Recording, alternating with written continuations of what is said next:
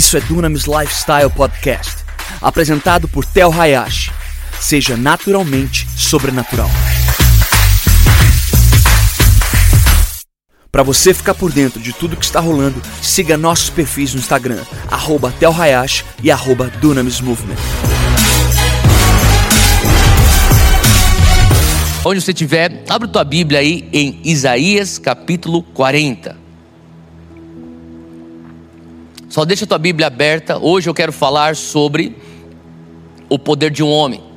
Nós estamos vivendo épocas onde existe tanta comoção por conta de eleições. Você deve ter acompanhado aí, ou continuar, está ainda acompanhando as notícias das eleições norte-americanas. E interessante que tem tudo a ver com um homem, um homem que vai ocupar aquela posição de presidente. E quando eu começo a ver a comoção mundial e global em cima dessa uma posição, eu entendo que isso é algo que é bíblico. Bíblico porque Deus, desde o início, reconhece o poder de um homem. Agora, hoje eu quero falar sobre justamente o poder de um homem, ou o poder de um.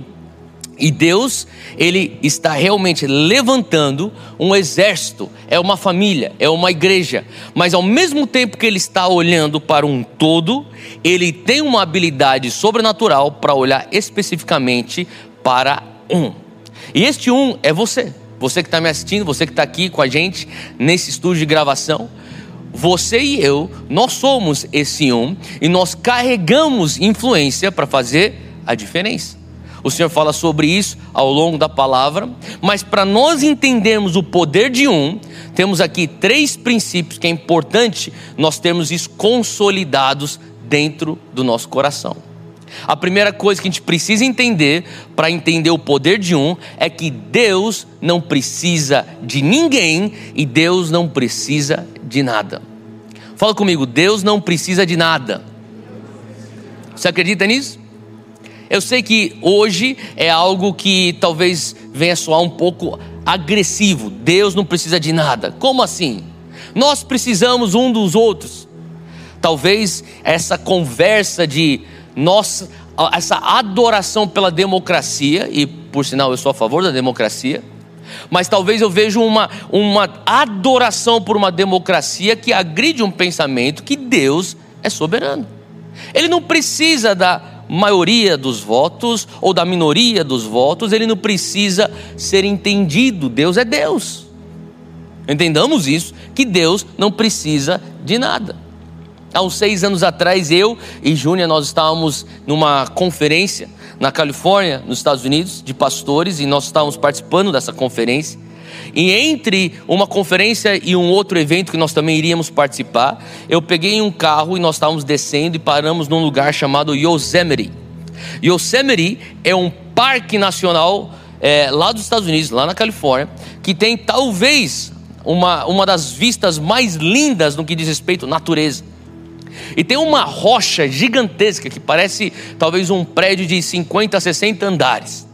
E depois de nós termos caminhado não sei quantas horas, chegamos lá nesse lugar, e eu sentei nessa rocha e eu via o vale do Yosemite, eu via o pôr do sol, eu via a natureza, as rochas ao meu redor, e eu fui tomado naquele momento pela grandeza da natureza de Deus.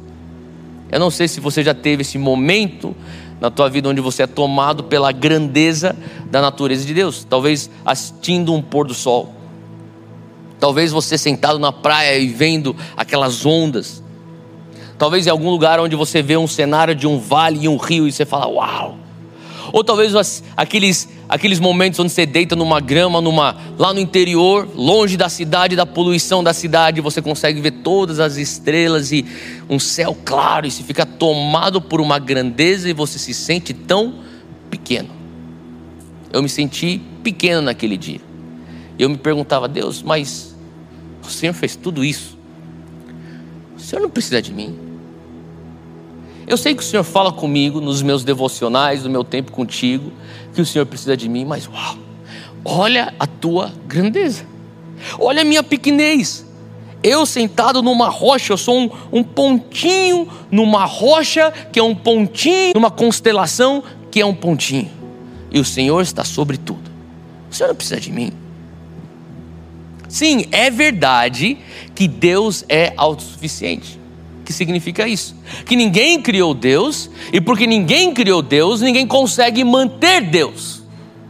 Deus é autossuficiente. Não é apenas autossuficiente o nosso Deus, como ele também é autodivino. Para para pensar nisso. Deus é autodivino.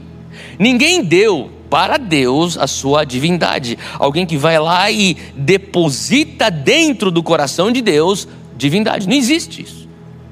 Até porque se alguém depositasse divindade no coração de Deus, Deus não seria então a fonte da divindade.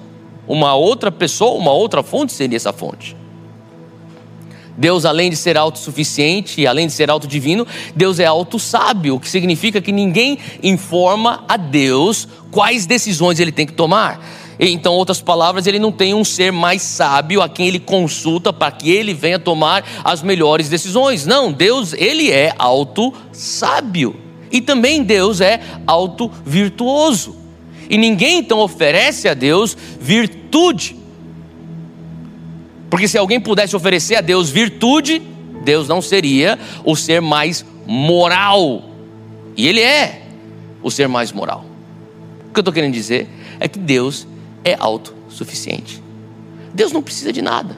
Deus não precisa de ninguém. E é por isso que o profeta Isaías, aí você tem ele aberto, capítulo 40, versículo 18. Eu queria que você lesse comigo. A palavra diz, o profeta fala: com quem vocês compararão a Deus?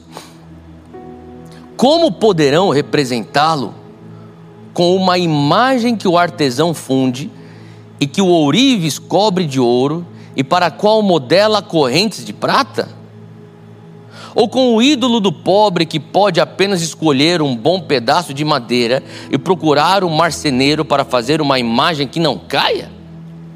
Aqui o profeta está trazendo de uma maneira irônica um conflito que ele fala: vocês têm esse conflito, eu não tenho.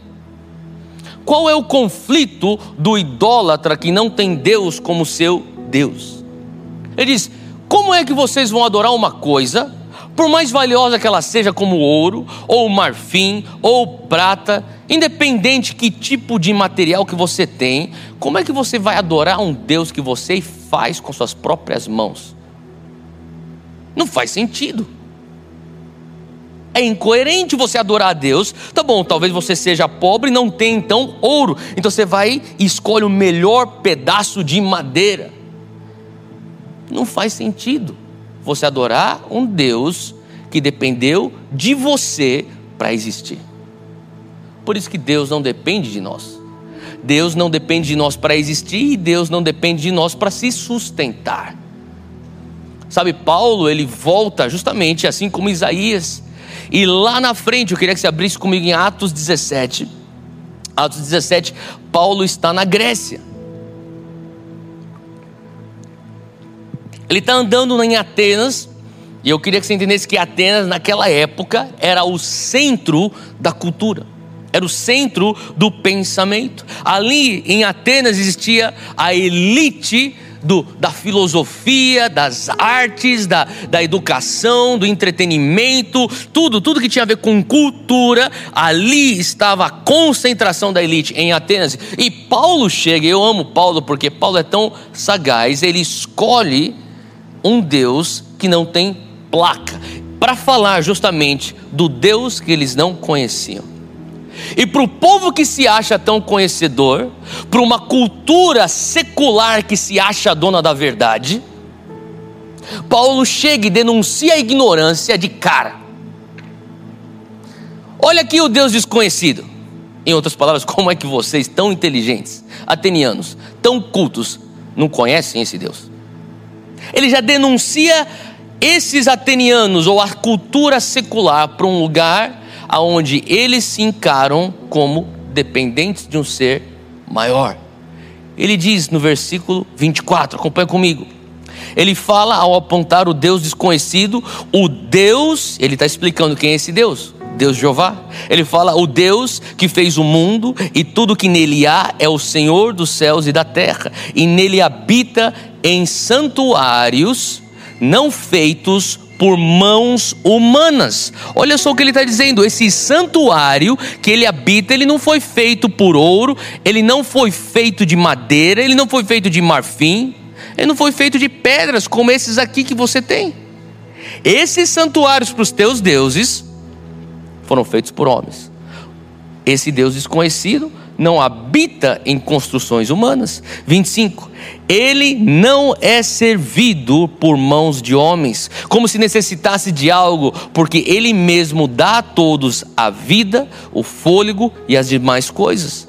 De um só Deus fez todos os povos, para que povoassem toda a terra, tendo determinado os tempos anteriormente estabelecidos e os lugares exatos em que deveriam habitar. Ele está falando sobre a soberania de Deus aqui. Sabe, você precisa entender que para você ser coerente na fé que você tem, que eu tenho, que nós temos no Evangelho de Cristo, é importante enxergar que nós cremos no Evangelho, em boas novas, que depende de um Deus que não depende de nós. O Evangelho depende de um Deus que não depende de nós. É importante você entender, porque quando nós estamos falando sobre o poder de um homem, o poder de transformação que uma pessoa carrega, nós temos que partir desse lugar. Eu dependo de Deus. Sim, Deus quer me usar, mas eu dependo dele.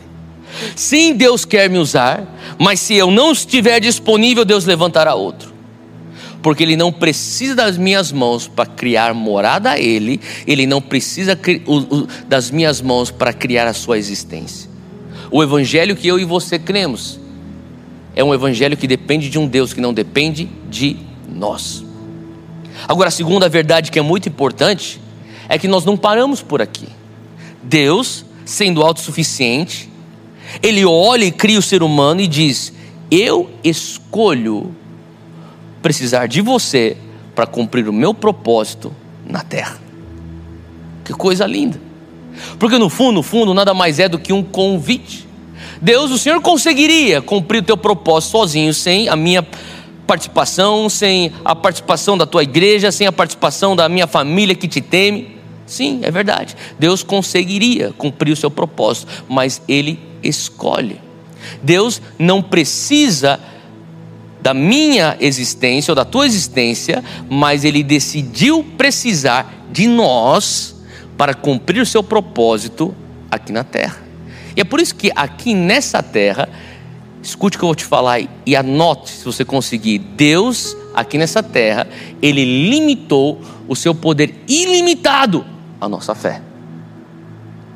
Para para pensar nisso. Deus, que é um Deus onipotente, tem todo o poder esse Deus que tem um poder ilimitado, ele escolhe limitar o seu poder para poder entrar em parceria conosco.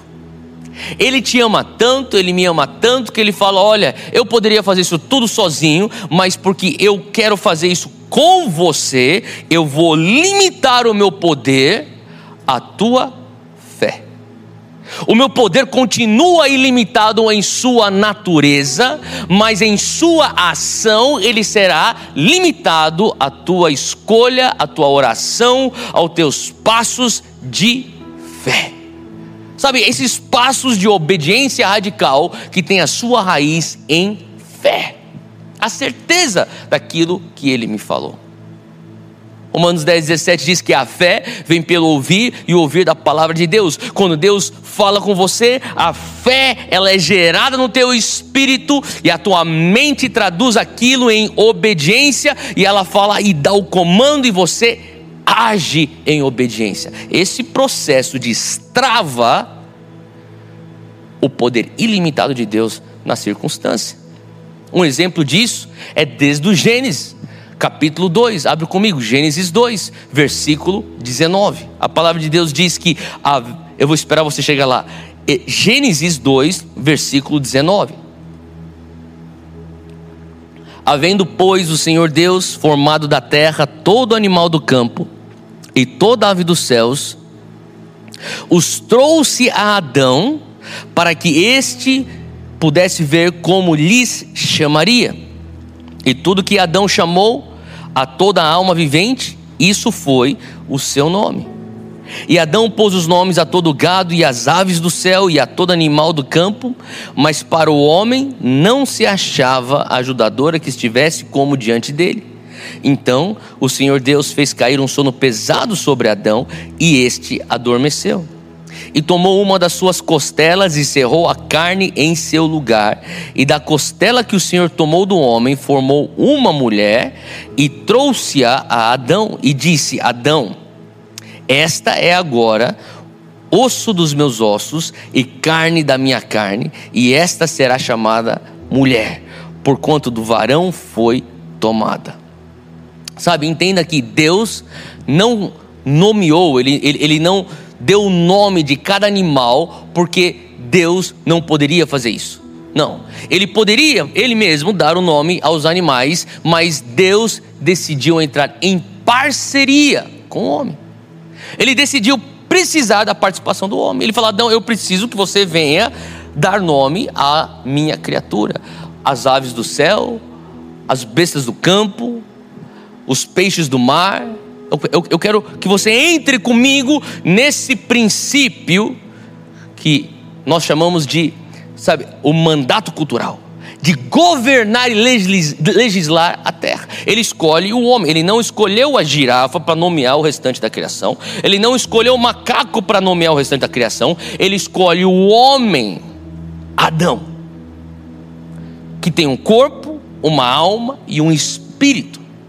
Ele escolhe esse ser tripartidário para entrar em parceria com Deus, e ao passo que ele se posiciona para ser esse um homem, ele começa a trazer o governo do céu na terra. Faz sentido? Agora, a coisa interessante é que isso aqui é tudo pré-queda do homem. O homem vai cair mais tarde. Antes, Deus olha e vê o homem se posicionando e falando assim: eu estou à disposição para ser usado por ti. Eu quero ser o canal que vai trazer esse poder ilimitado aqui em exercício na terra. E mesmo assim, Deus fala: Adão, a tua missão é essa. Vai lá e nomeia. Vai lá e delimita os, os limites. Vai lá e, e, e, e traz ordem. Adão, vai lá e, multiplique. Mas, Adão, antes do pecado, deixa eu te falar uma coisa você ainda precisa de algo. Você precisa de uma ajudadora. E ao passo que nós estamos nos posicionando para sermos esse um homem, uma mulher, para sermos então essa pessoa que vai trazer o poder ilimitado de Deus para ser estabelecido aqui na terra, porque os propósitos, os, cumpri, os propósitos dos céus vão ser cumpridos aqui na terra. É importante que a gente entenda que, sabe, o Senhor fala, mesmo assim, eu honro o posicionamento de um homem, mas eu reconheço a necessidade de um homem ter uma Eva.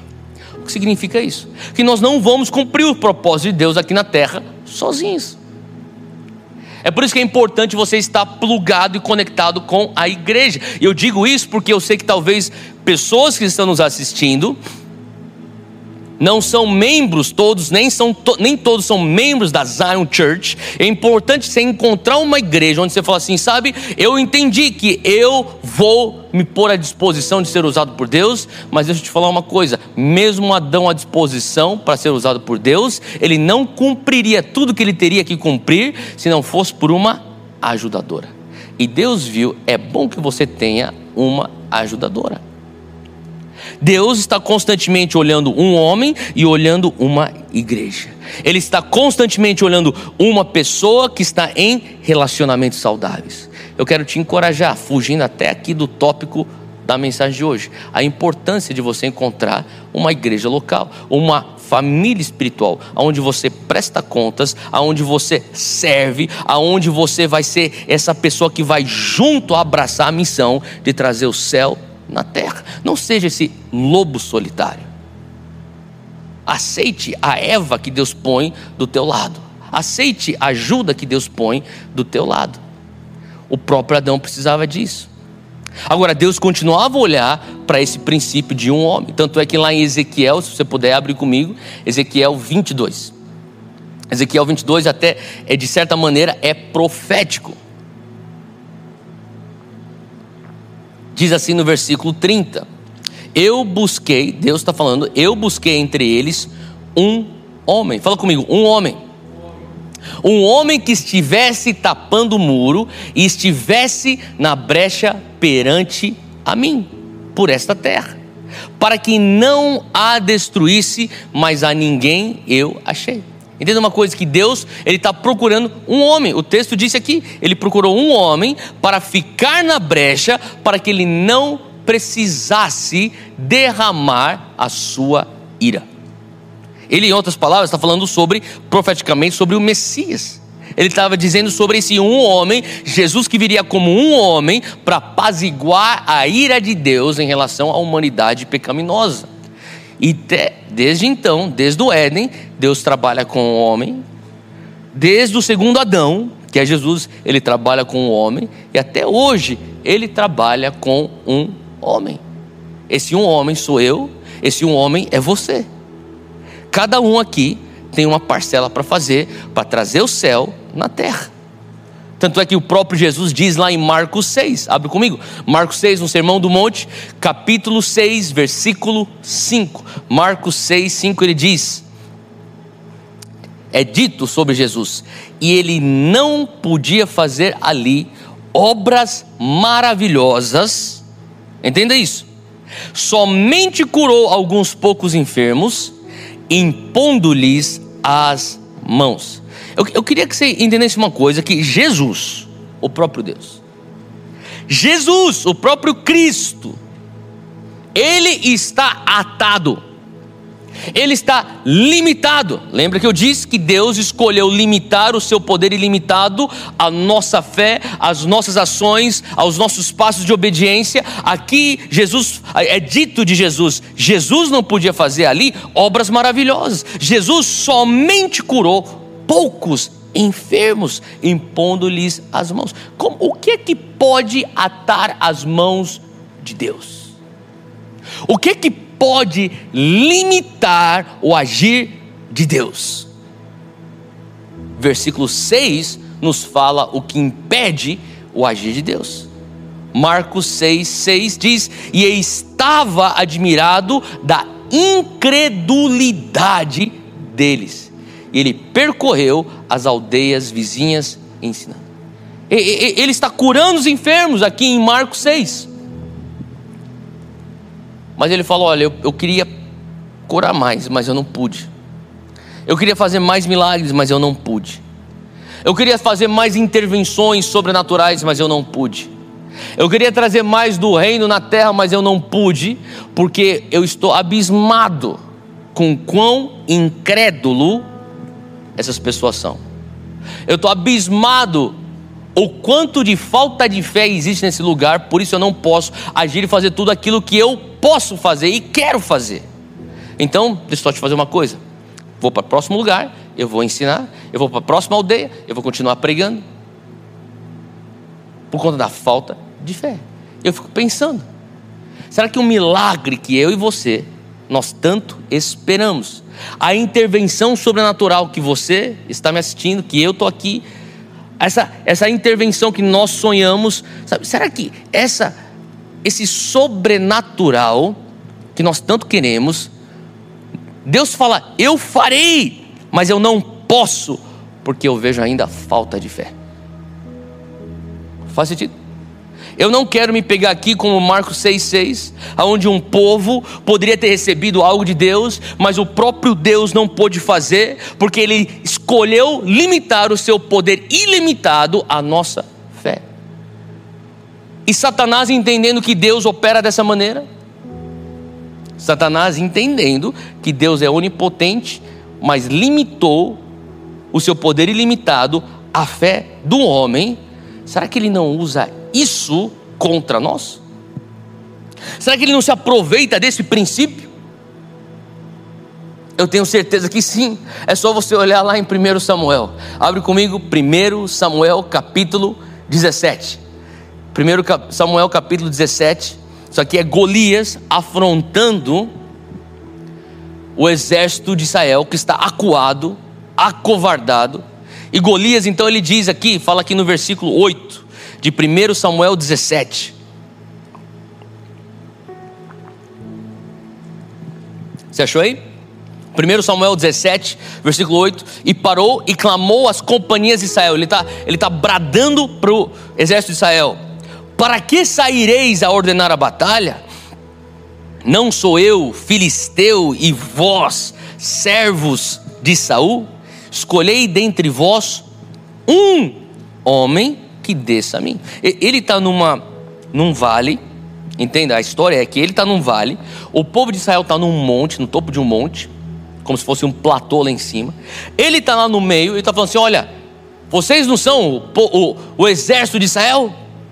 Ele está com o exército dele atrás dele, e ele está no meio dos dois exércitos falando: me traz um homem.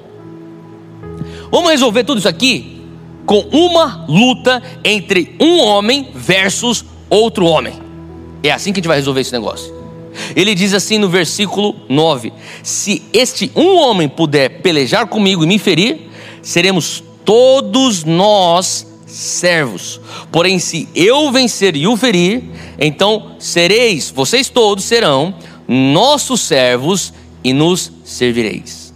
Versículo 10. Ele disse mais: Hoje eu desafio as companhias de Israel, dizendo: Dai-me um homem, para que ambos pelejemos. E ouvindo então Saul e todo Israel essas palavras do filisteu, espantaram-se e temeram muito. Sabe, eu, eu penso que naquele momento, nessa história, Satanás está assistindo essa história de Golias, e o exército de Israel totalmente acuado, acovardado, e, e Satanás está tá feliz da vida, porque ele entende que Deus não age até que alguém dê um passo de fé. E no exército de Israel tinha tudo menos fé. Então lá Satanás pensa: agora eu peguei Deus. Sabe por quê? Porque Deus pode ser poderoso, eu sei que Ele é poderoso. Porque Deus pode ter um, um, uma força ilimitada e eu sei que Ele tem isso. Ele é onipotente. Porém, Ele escolheu limitar o seu poder ilimitado a homens que podem carregar ou não carregar fé. E nesse exército de Israel não existe fé. Por isso que eu vou destruir Israel através de Golias, porque não existe nenhum só homem com fé. Eu fico pensando, Deus lá do céu, olhando tudo aquilo, Deus olhando Satanás, pensando que Satanás conseguiu fazer uma pegadinha com Deus, e o Senhor falando assim: ele pensa que não existe nenhum só homem, e por isso que ele pensa que ele vai vencer, mas ele não entendeu que eu tenho um menino, um menino Davi. Sabe, eu entendo que Deus, ele fala assim: olha, Satanás, entenda uma coisa: que Satanás não prevê o futuro. Deus prevê o futuro. Satanás não prevê o futuro. Por isso que no meio de tudo aquilo que nós estamos vivendo como nação, como cidade, como brasileiros ou seja qual for a nacionalidade da onde você está assistindo, como seres humanos nessa nessa civilização ocidental, seja, deixa eu falar uma coisa, Satanás não vai prever o futuro.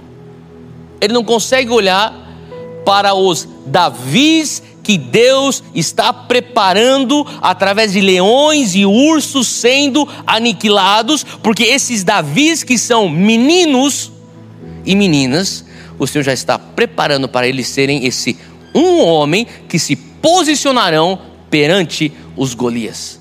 Ele está falando assim: olha, enquanto eles estão olhando esse cenário de guerra, eu quero que você, igreja, saiba que eu estou aqui ó, no canto preparando Davis. E por isso eu quero te encorajar que talvez você esteja nesse momento lutando com um urso. Talvez você esteja nesse momento tentando matar um leão. Mas Deus está te preparando hoje como um homem, como uma mulher que vai se pôr na brecha. E eu pergunto: será que esse Davi é você? Será que Ele está te preparando hoje através das dificuldades e das tribulações que você está passando? Para que no momento de embate com Golias se encontre fé no teu coração. E essa fé venha destravar o poder ilimitado de Deus na tua família, no local de trabalho, na tua escola, na tua universidade, na tua cidade, na tua região. Sim, Deus, ele é autossuficiente. Ele não precisa de nada, mas Deus escolhe trabalhar conosco. Ele escolhe precisar da nossa decisão. Agora a pergunta é: será que você, será que eu, será que nós escolhemos, escolhemos, escolhemos trabalhar com Deus? Será que nós já falamos, Deus, eu preciso ser parte do teu plano? Porque eu quero dizer para você que é necessário precisar de Deus. Você precisa escolher ser parte do plano de Deus. E quando você escolhe ser parte do plano de Deus, a primeira coisa que você precisa entender, se estiver anotando, anota isso Três verdades. Porque o que eu mais vejo são, são pessoas que falam assim: Theo, eu quero ser usado por Deus, mas Deus nunca me usa. Eu quero, eu quero viver o sobrenatural de Deus, mas eu nunca estou vivendo isso. Eu quero, ser, eu quero ser uma pessoa que vive uma vida miraculosa, mas eu não estou vendo isso.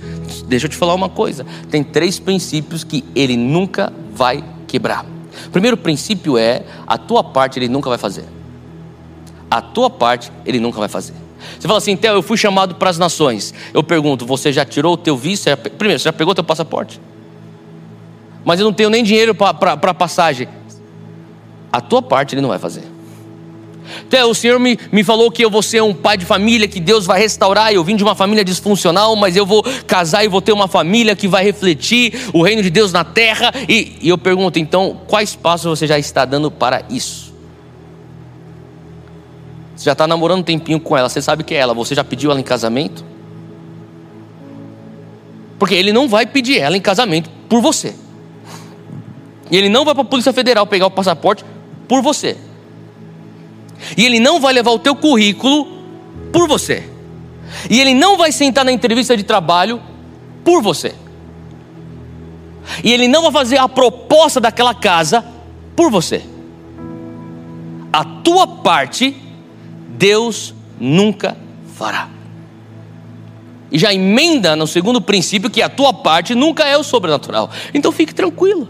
Ele não espera de você fazer aquilo que é impossível, ele diz: Deixa que o impossível eu faço, você faz o que é possível. Cada um no seu quadrado.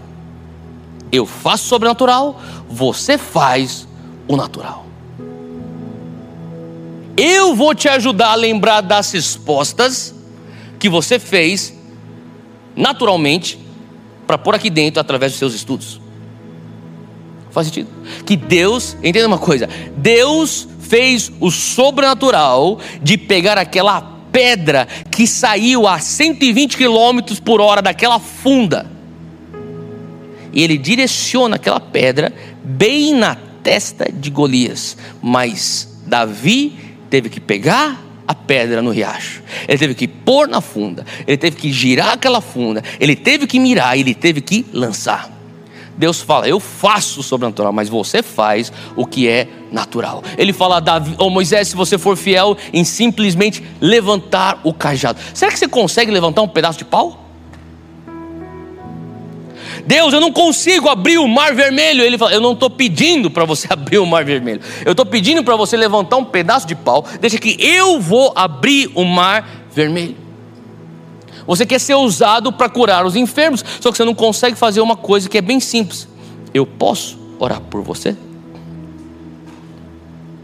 Você quer ver a unção de Deus fluir na tua vida, só que você não consegue fazer uma coisa bem simples. Posso pôr a mão aqui no teu joelho para orar? Sabe, Deus não espera de você o milagre, Ele só espera de você o passo que antecede o milagre. É isso que Ele está esperando hoje. Deus, eu quero ser usado por Ti. Entenda uma coisa: Ele não vai fazer o que você tem que fazer.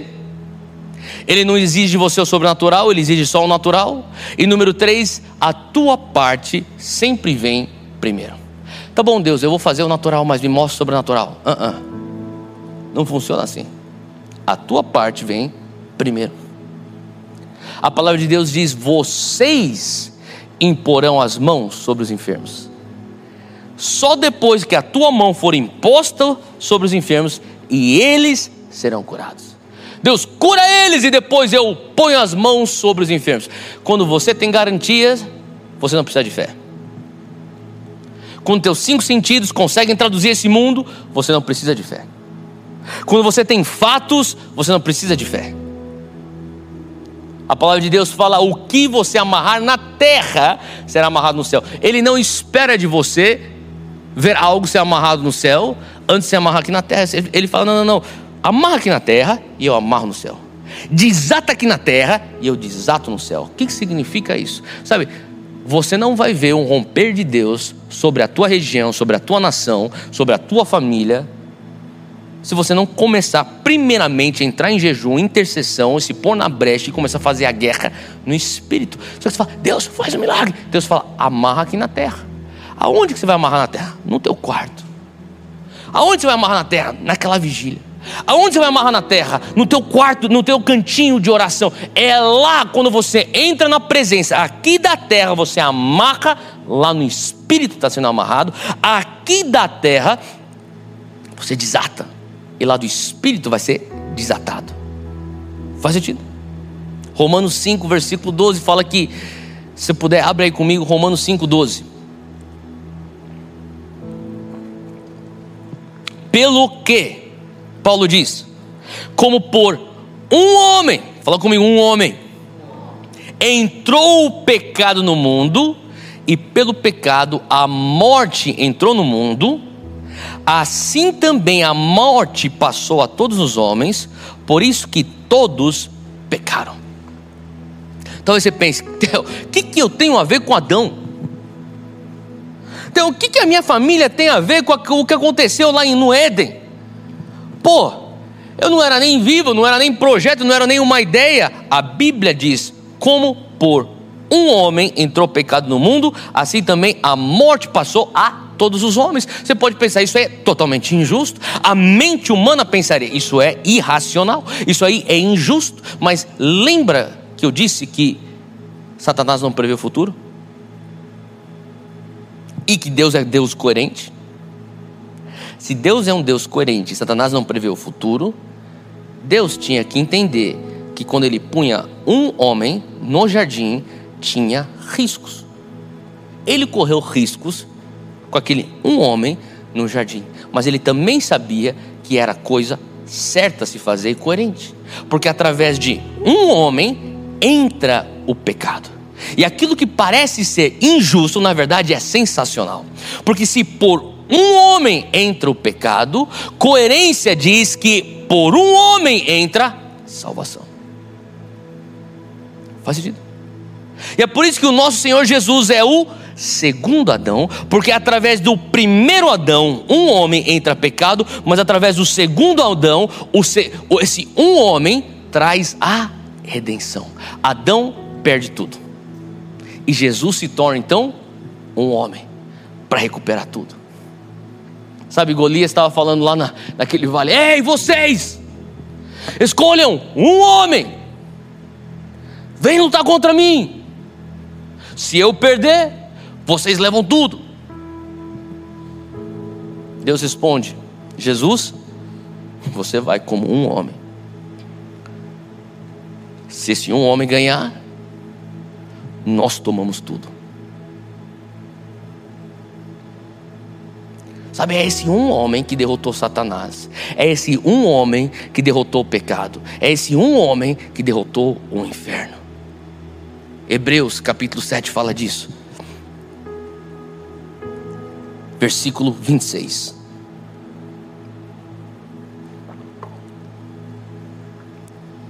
E de um sumo sacerdote como este, é de um sumo sacerdote como este que precisávamos, santo, inculpável, puro, separado dos pecadores, exaltado acima dos céus, ao contrário dos outros sumos sacerdotes ele não tem necessidade de oferecer sacrifícios dia após dia.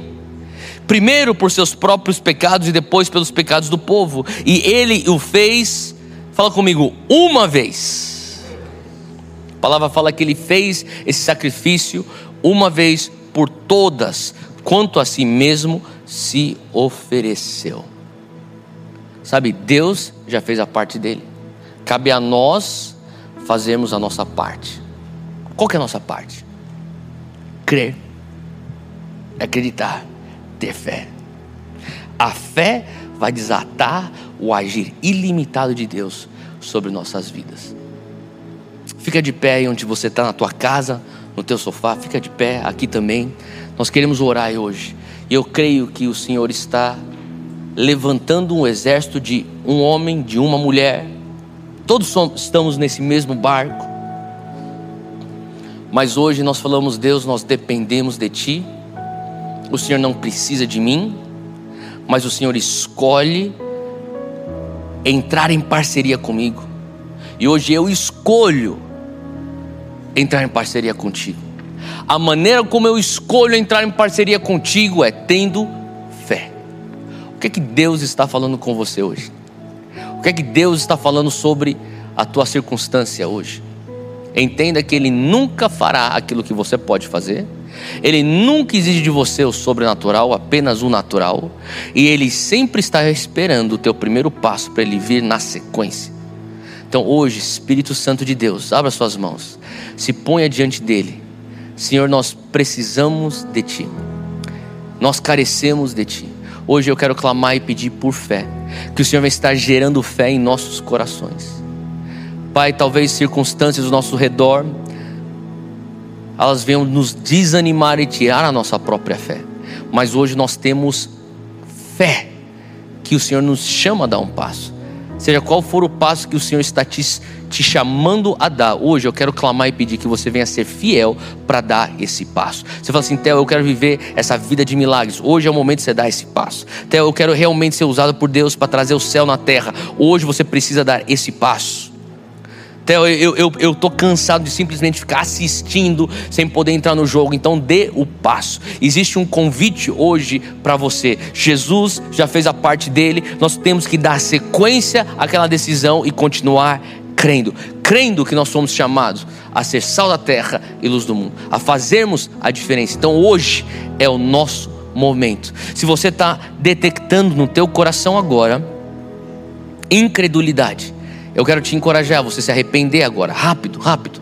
Fala, Deus me perdoa pela minha falta de fé. Eu tenho analisado meu casamento apenas com os olhos humanos. Eu tenho analisado minhas finanças apenas com a tua a perspectiva humana. Senhor Deus, eu tenho falta de fé naquilo que diz respeito ao meu futuro. Eu tenho falta de fé na maneira como eu vou criar meus filhos. Eu tenho falta de fé até pela minha nação que o Senhor me deu, Brasil, ou seja, de onde for que você estiver assistindo, Portugal, Equador ou qualquer outro país. Eu tenho falta de fé. Eu não quero, Pai, responder às circunstâncias ao meu redor sem fé. A minha fé limita o teu poder ilimitado. Hoje, Deus, eu sei que o Senhor não precisa de mim, mas o Senhor me escolheu, o Senhor me chamou para entrar em parceria contigo. Então, hoje, Senhor Deus, eu quero mudar isso no meu coração. Eu escolho crer. Fala isso para Ele. Se arrependa se você tiver incredulidade. Você não quer ser aquele povo de Marcos 6 que reteve a mão de Jesus para fazer mais milagres, porque ele ficou abismado com a incredulidade daquele povo. Hoje, Deus, eu quero te oferecer total condição para o Senhor agir. Eu quero te dar tudo aquilo que o Senhor precisa para cumprir o que o Senhor tem que cumprir. Eis-me aqui, Senhor Deus. Põe tua mão no teu coração, repita comigo, Senhor, nessa manhã, eu peço, Pai ajuda a minha incredulidade, enche o meu, meu coração com a tua fé, até para acreditar em ti. Eu dependo de ti. Então hoje, Senhor, me dá os olhos para enxergar, me dá os ouvidos para escutar a tua voz e detectar aquilo que o Senhor está fazendo.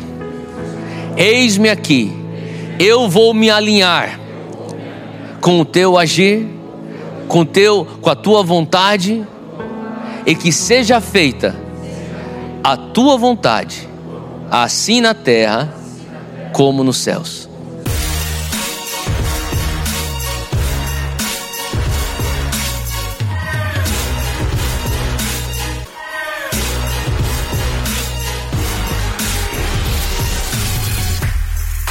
Obrigado por ouvir o podcast. Siga o podcast para receber as últimas atualizações e compartilhe com um amigo essa mensagem.